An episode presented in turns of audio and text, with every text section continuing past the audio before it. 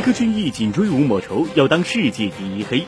陈意涵被质疑普通话不标准，女汉子惹得窦骁脸红心跳。蒋雯丽演话剧感动那英哭晕在厕所，闺蜜计划再合作。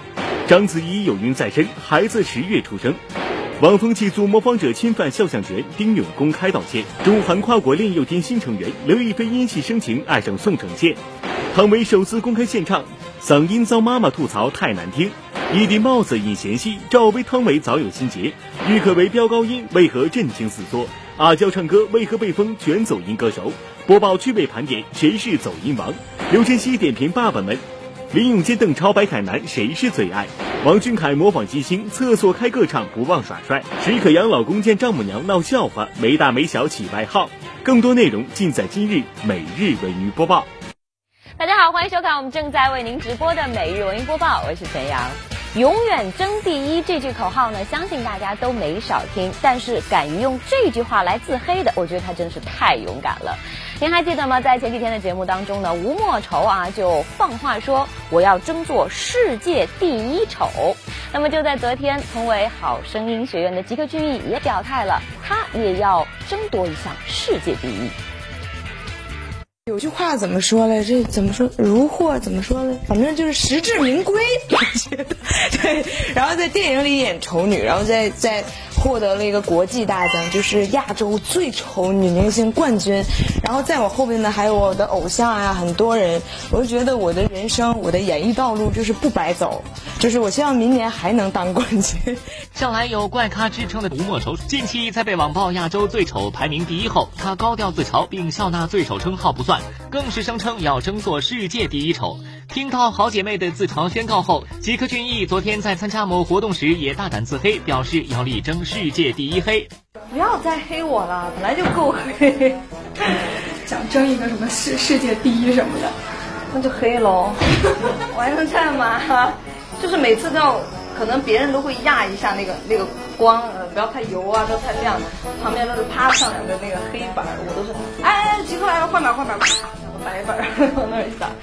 看来吉克隽逸在自黑的道路上已经越走越远。此前吴莫愁在地铁里的海报遭人投诉，声称吓哭孩子。那吉克隽逸的黑是否能在群众心目中拥有一席之地呢？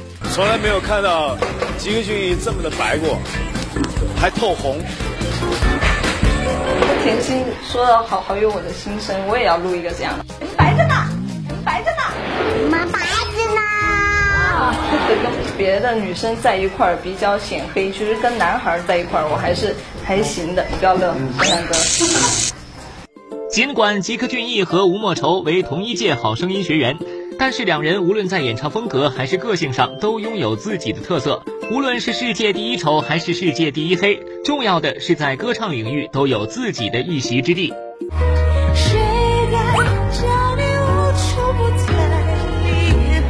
在一个晚上，我的母亲问我今天怎么不开心。谢谢。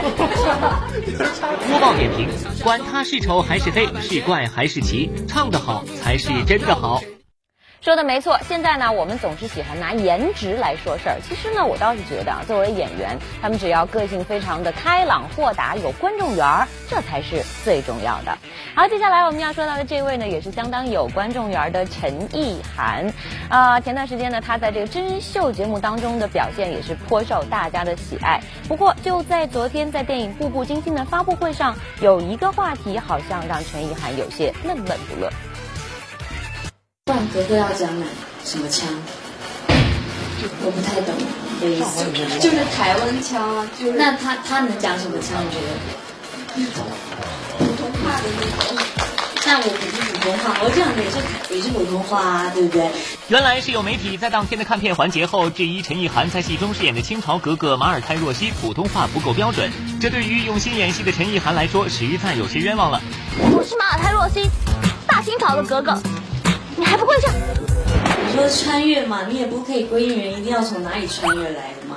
我觉得，对嘛？你说哪里人都会穿越啊？其实这穿越题材的影视剧本就是虚构而来，面对一些情节设置，也的确不需要太较真儿。关键是千万不要惹到我们的大发姐陈意涵，别以为看起来温柔娇小的她是个萌妹子，生活中她可是个无所不能的女汉子。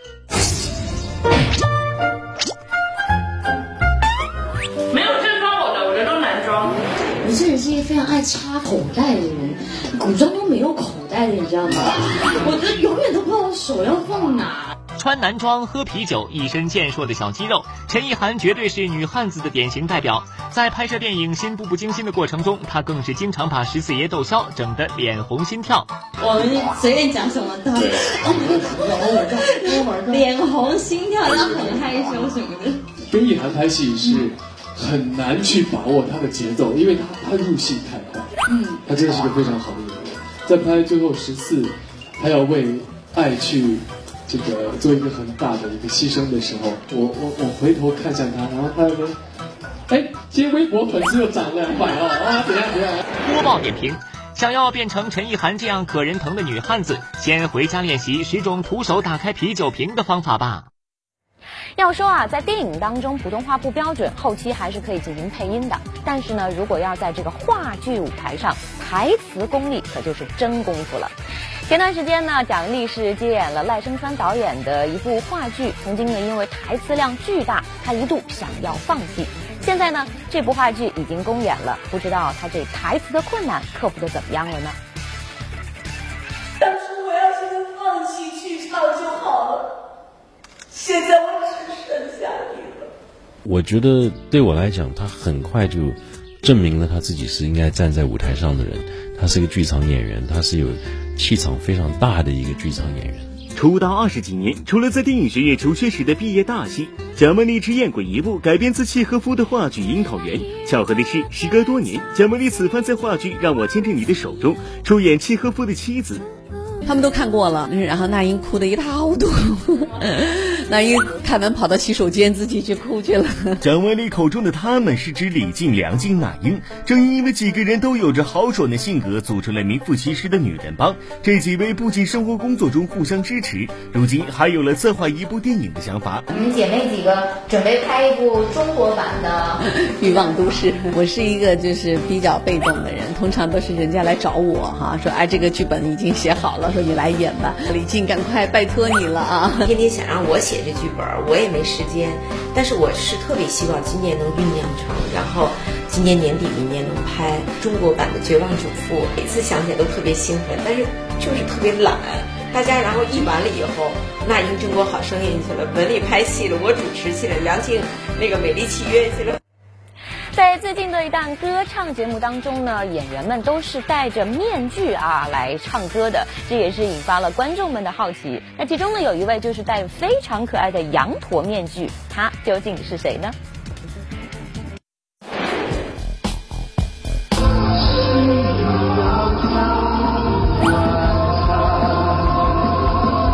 大家能认得出来这位戴着羊驼面具的歌手是谁吗？自从某音乐挑战类节目播出以来，羊驼呆萌的造型就俘获了一众芳心。羊驼面具揭秘后，竟然是歌手孙楠。海大炮是为了女儿开心才选了这个面具。那是我女儿选择了一个这样的面具，我女儿开心，我就会开心。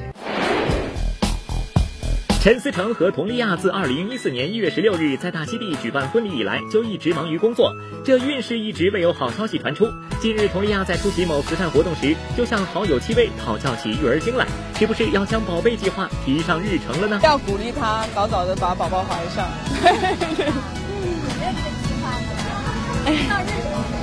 哎，你们觉得生孩子得生哪个好啊？先跟我探讨一下。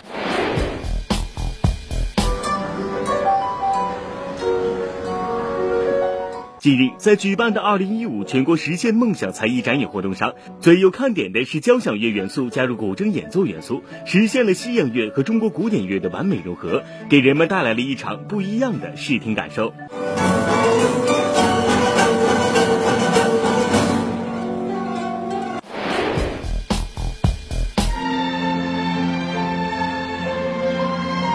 八月四日，北京演艺集团第二届动漫剧场演出季之哪吒在民族文化宫大剧院上演。此剧以哪吒闹海为故事蓝本，对原有故事情节进行创编，贴近学生观众，减少说教成分，做到了真正的寓教于乐。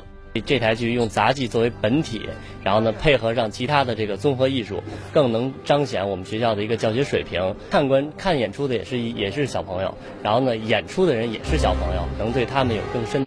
好的，欢迎回来，这里是我们正在为您直播的美容音播报，我是陈阳。最近呢，电影《从天而降》是举行了定档发布会，章子怡呢是作为制片人亮相，但是她居然是挺着大肚子上来的，难道这是要当妈妈的节奏吗？如果要是真的是这样的话，王峰同学又可以上头条喽。啊，我还没有来得及感慨一下我们的呃啊。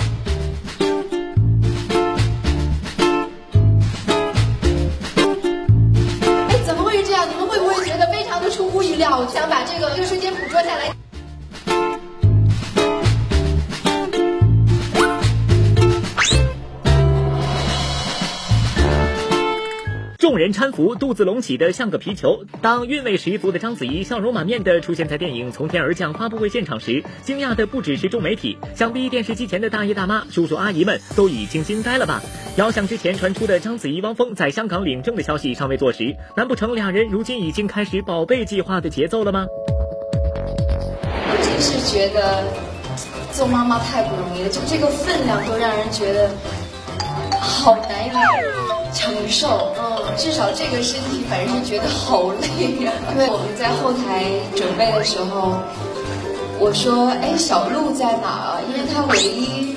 做做过妈妈的，我们这些演员里面就是小鹿了。嗯，我特别想问问，当肚子这么大的时候，是不是就已经差不多了？赶紧结吧，顺便给峰哥一个头条，郎才女貌，嫁。只是各位这次怕是又让您失望了。章子怡如此模样，并不是有孕在身，而是为了电影宣传，为了宣传，为了宣传，重要的事情重复三遍。不过子怡，你有考虑过汪峰的感受吗？汪老师此番抢头条的希望又渺茫了呢。应该十月份就生了，是对，所以我们的电影就是我们的宝贝的儿子、孩子。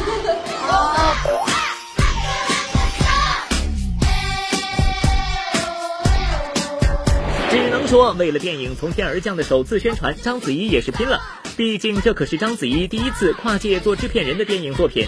为了保证电影效果，她还不忘请来坐拥乐坛半壁江山的汪峰老师助阵。毕竟都是自家人嘛。我们有来自浩瀚星空中小小的他，来自银河系中光芒万丈的他，在黑洞中顽强闪耀的他。当时我说，我跟子怡商量，我说你来配音来解读一下我们的这个预告片。嗯，配的半截正好，峰哥呢在隔壁录音。啊，然后来吧。水到渠成就。对对，那人家是这个自家人嘛。播报点评：虽是为了影片宣传，可小编还是盼望着盼望着能够早日吃到两位的喜糖呢。是啊，盼望着盼望着，也希望他们能够早日公布喜讯了。而接下来要说的这件事情呢，其实对于汪峰来说也是一个好消息。就在前段时间，汪峰是以侵犯姓名权和肖像权为由，将他的模仿者丁勇告上了法庭。那么就在今天呢，丁勇是在自己的微博上正式发文向汪峰赔礼道歉。近日事件闭门自省，本是热爱音乐，而今却改图一折，一错再错。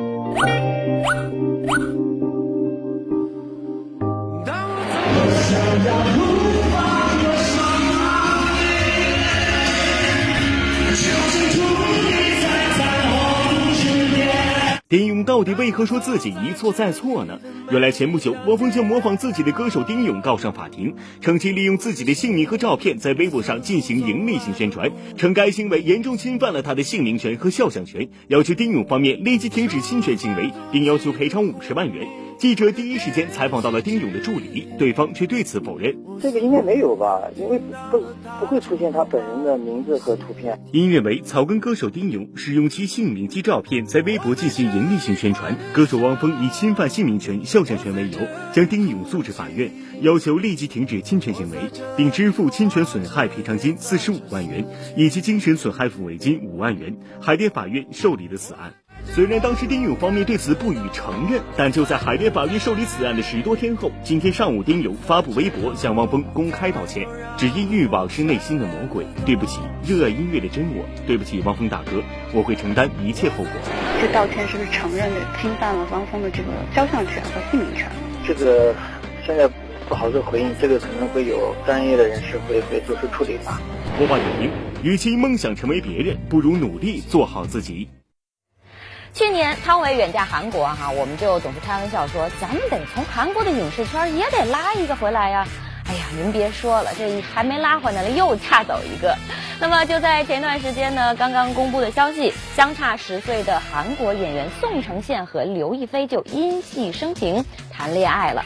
哎呀，这粉丝们到底是应该欢喜呢，还是应该悲伤呢？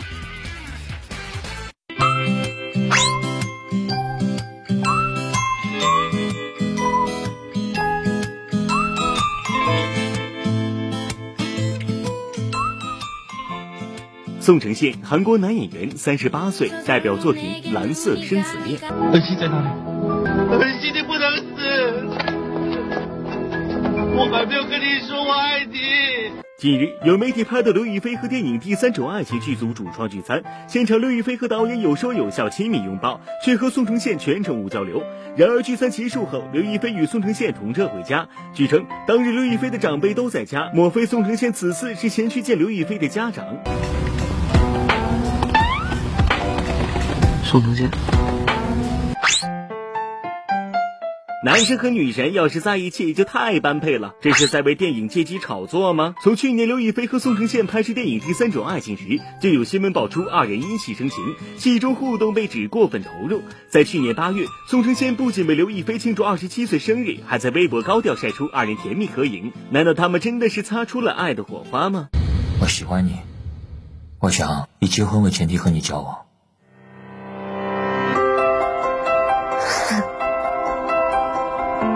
像你这种高富帅，多少女孩哭着喊着想嫁你呢？你已经收买我了。这是二人有恋情了吗？没法回答，你只能问他本人吧。两个人是朋友是吧？应该是朋友吧。刘亦菲方面并未对此事做出明确回应，声称二人只是朋友。就在今天下午，宋承宪通过经纪公司发出声明，承认了和刘亦菲的恋情。与刘亦菲刚刚开始交往，是相互正在了解的阶段。既然是宋承宪和刘亦菲，他们的第二代，只想到就觉得好棒。宋承宪都快四十了，应该结婚了，恭喜！宋承宪的经纪公司发出了一个声明，就是已经承认了和刘亦菲的恋情。那刘亦菲方面有什么回应吗？我想，如果恋情是真的，她本人应该出来回应吧。家人有催她早点成家吗？没有。结婚的年龄，父母比较担心吗？或者是催促你要结婚吗？我我不会嫁不出去的，放心好了。播报点评：爱情有很多种。欢迎回来，这里是我们正在为您直播的美容音播报，我是陈阳。很多人都说啊，这个汤唯自从嫁为人妇之后呢，从伪女青年啊，现在变成了逗趣女青年。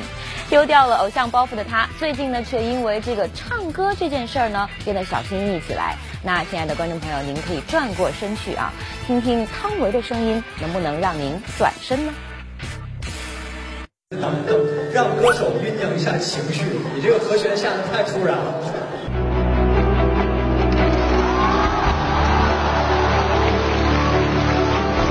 心上的人儿，有笑的脸庞。好紧张，第一次，谢谢。瞧瞧瞧瞧，演员汤唯突然化身歌手，连现场的摄像机都跟着有些颤抖了。激动半天，但只盼来了一句清唱原声。试问原因，作为《三城记》主题曲演唱者，汤唯觉得现场表现不够好。他藏在深秋，给们，你看你们就是，还可以吗？试一试吧。心上的人儿，有笑的脸庞，他能在深秋给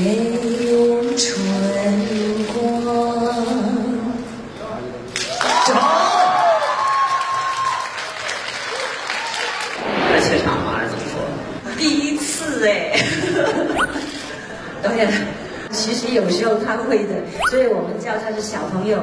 我自己平时也喜欢瞎哼哼，做家务的时候，或者开心的不开心的，骑自行车什么都喜欢。因为我先生自己是喜欢玩吉他，什么他以前也是玩乐队啊，什么对，所以有时候他会教我吉他这样玩这种。难怪，家里面是有熏陶的。难怪接连清唱两遍，看来汤唯是不愿丢老公的脸呐。但是对于汤唯来说，此番选择现场开唱，还有一个原因就是证明给妈妈看。因为我妈妈是唱呃粤剧的，浙江的粤剧，然后她也肯定说我的声音很难听，又低又哑的那种。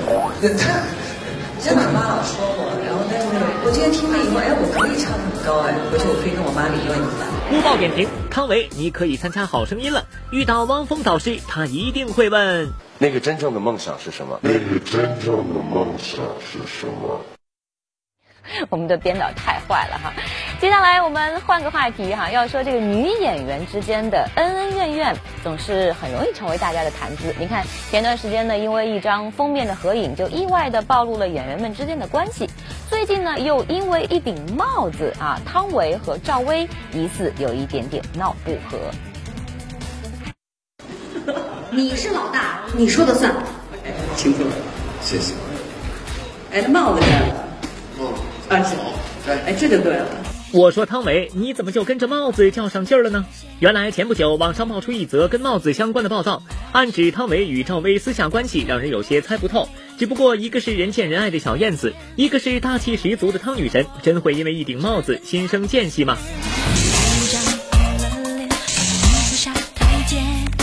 原来曾有传闻说，赵薇曾在编剧李强家中聚会时，汤唯中途到访，赵薇直接上前当场摘掉了汤唯的帽子，还笑称他耍大牌。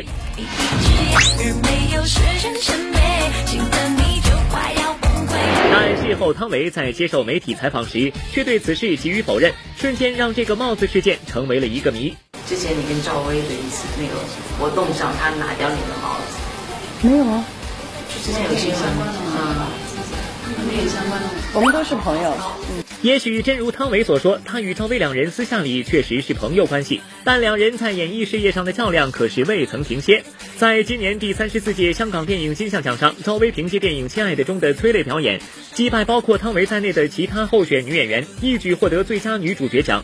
但后台采访时却发生了这样一幕：这是我当完导演演的第一部电影，结果我就能够。嘿，果然哈！恭喜你，恭喜你，恭喜你，恭喜你！嘿，恭喜你，恭喜你！到时候我恭喜你，恭喜你！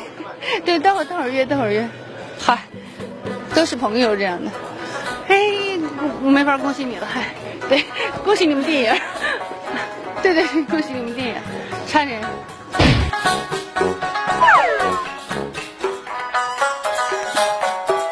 赵薇如此无厘头的调侃，还真不知当时汤唯心里怎么想。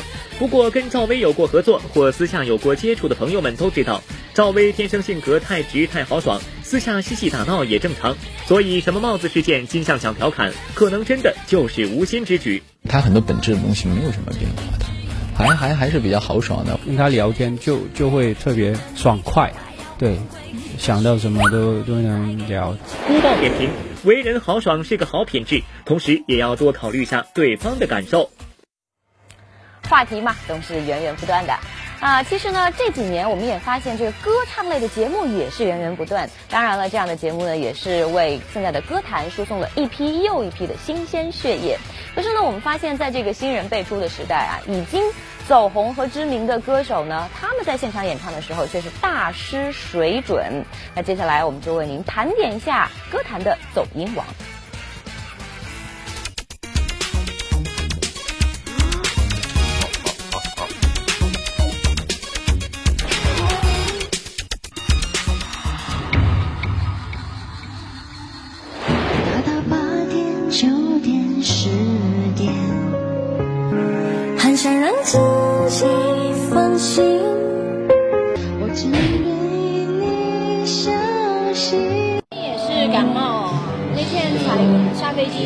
第二天又跑回基地继续拍戏这专辑再好听，毕竟是录音棚效果。一旦上了台，考验的可就是歌手自身实力。阿娇能把歌曲走调到一个音都没有在原曲上，这样的功力还真不是一般人学得来呀。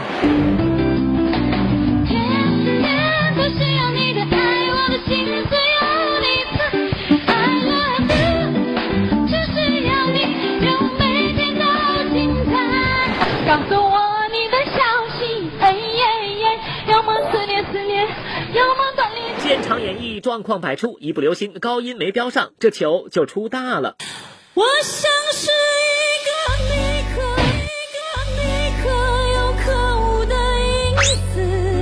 这种现象，我觉得其实没有什么大惊小怪的。现场，我觉得环境呃因素很重要，那或者他个人的一些呃当天的一个状态。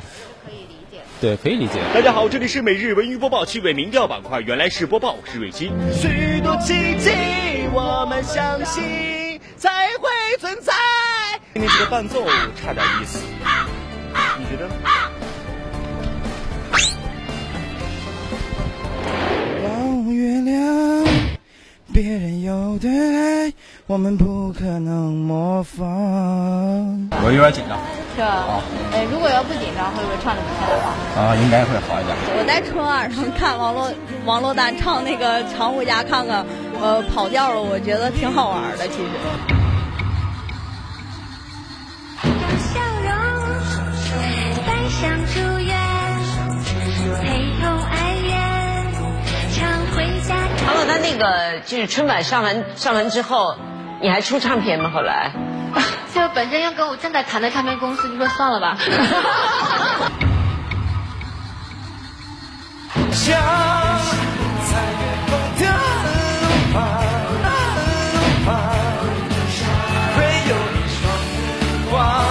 我上台以前我就知道没办法，这次感冒是很很不一样，所以我从来也没有这样子。因为感冒影响发挥，可萧敬腾坚持选择不假唱，勇气实在可嘉。相比之下，汪峰和飞轮海的表演可是让观众有种惨不忍听的感觉。我见过飞轮海在演唱会上唱歌，跟我一样，唱歌不在一条线上。我发现我有我的样，随随当然只看一眼就遗忘。没有我力量，要靠你的力量，说出我的话呀。我有我的样。我见过汪峰在演唱会上走音，走的挺严重的。我的臂膀会震碎我的手臂。听到过咱们未来的现在好好像很多人唱歌都是放假的吧，假唱吧，就好像现在演员也不会演戏啊，呃，唱歌的也不会唱歌，但是都很红呀，只要有一张脸就好了，颜值最重要。播报点评：颜值再高，也不能唱歌跑调到吓唬人的。好的，欢迎继续收看我们正在为您直播的美容音播报，我是陈阳。最近呢，在电影啊，我爸比我小四岁的这个首映礼现场呢，演员白凯南是和他戏里面的女儿刘晨曦一起说起了相声。您可别小看这小姑娘，年龄虽小，这个势头可不小，人家已经是小有名气的演员了呢。西西啊，你看这爸爸是不是长得越来越帅了？你看大家都追着我看，连那小狗都追着我看，为什么呀？不是，是因为你长得像包子。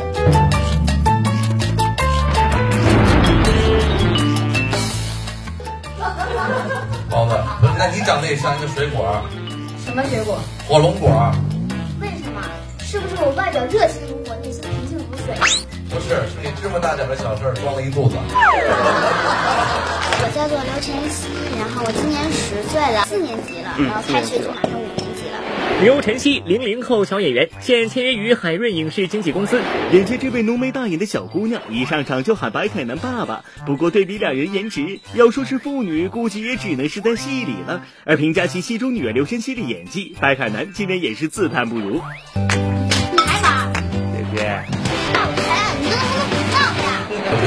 演的真的好，比我好多，真的好。他不单是影视。然后就是就是那种模仿啊，还有这个这个有人说这个相声口、小品口，他他都行。对于一个两岁就接触影视圈的小演员来说，戏中的爸爸肯定不止白凯南一位。二零一三年，在电视剧《天真遇到现实》中，刘晨曦就和林永健组成父女档。林永健呢，也是一个比较搞笑的，然后呢，在就是现实生活中嘻嘻哈哈的一个爸爸。你为什么呀要雇我给你当爸爸？我想请你帮我开个家长会。那这个事儿你可以找你妈。我妈已经够烦的了，我不想再给她添堵。如果说上面两位爸爸在刘晨曦心中地位不相上下，那下面出场的这位则成功占据了女儿的心。英超爸爸呢是一个很有耐心，然后英语又好，又会做饭的三好爸爸。有耐心，哟，谁？会做饭，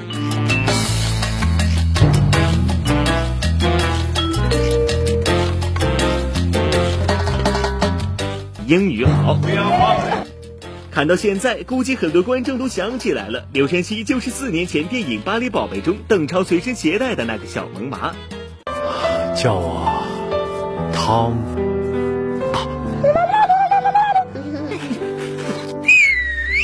爸爸，那个特有意思，教我打，教我打篮球，还教我打咏春拳。比划两下。比划两下。是这样吗？播报点评：颜值高就是有优势。白凯南林永健，你们是正躲在厕所里哭吗？要说现在啊，谁在这个青少年当中人气最旺？那我觉得一定是 TFBOYS。但是呢，我们也发现这个可爱卖萌显然已经满足不了三个小伙伴了。您看，最近呢，这个队长王俊凯就发布了一段模仿金星的视频，真的是太有才了。一会儿过来了，走到我这儿来了，上下瞄了我一眼，玩什么？我装作听不懂一样。我说，Sorry，I don't understand。Would you like something to drink？我瞄了他一眼，成根儿。昨天下午，TFBOYS 组合的成员王俊凯为了庆祝自己的微博粉丝达到了一千万，竟然用了一个特别的方式来回馈粉丝，那就是模仿毒舌金星。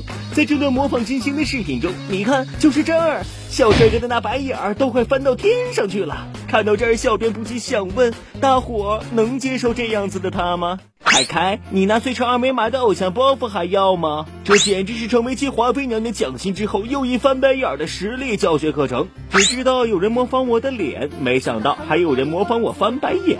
提到王俊凯可能在大多数观众心目中凸显出的都是一个乖乖小男生的形象。不过俗话说得好，人生如戏，全靠演技。生活中的他其实是一个萌萌哒的搞笑帅哥，不信请看。深深的脑海里，我的梦里，我的心里，我的歌声里。看到这儿，你如果以为组合里只有他一个人有这般风光潜质，那就错了。不信，再请看。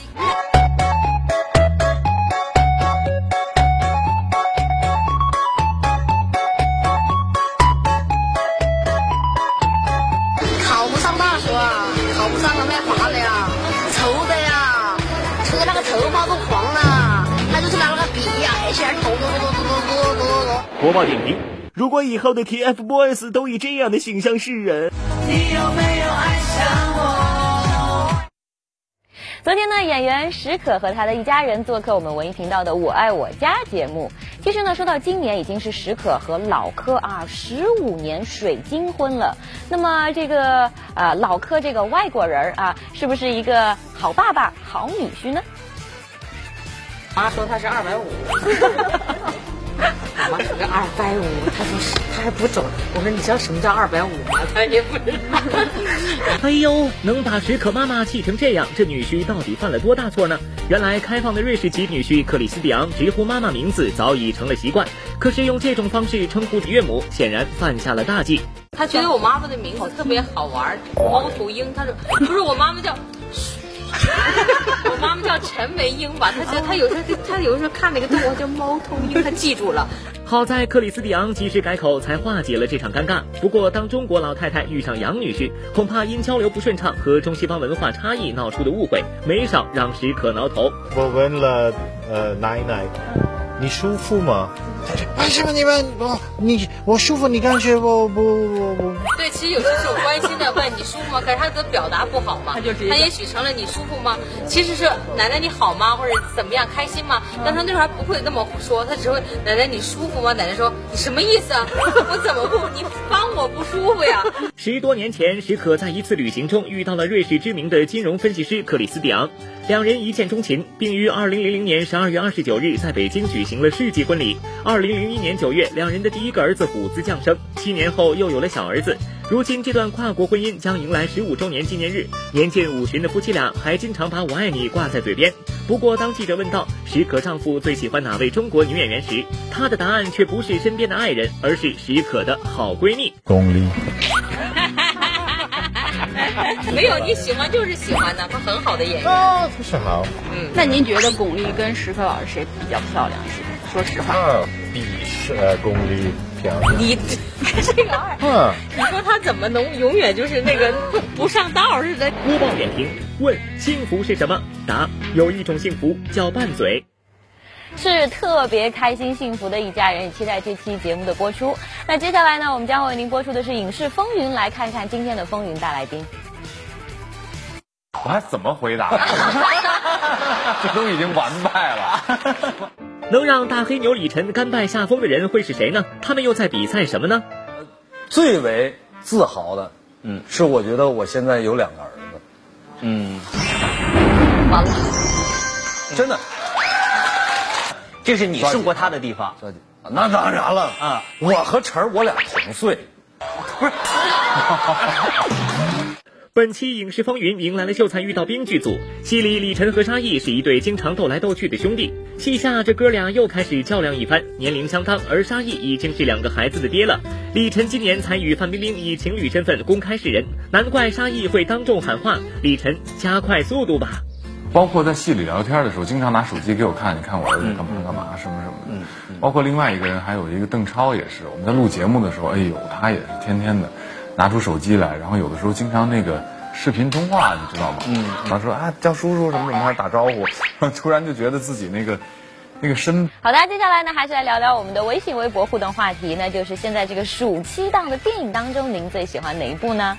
来看看果冻牛奶说了，他说《煎饼侠》不错啊，超级喜欢大鹏，整个影片呢也很励志、很感人，为导演的心意和努力点赞。是啊，现在《煎饼侠》已经顺利的突破了十亿大关，而且呢，柳岩和大鹏他们也已经兑现了啊要去卖煎饼的承诺了。好，那如果电视机前的观众朋友您有什么想说的，都可以联系我们，可以拨打电话九六幺六八，您就有机会得到万达影城通州店或者呢是首都电影院金融街店提供的电影票两张了。好了，大家也可以扫描一下屏幕下方的二维码参与我们的讨论。好，今天节目就是这样，明天同一时间不见不散。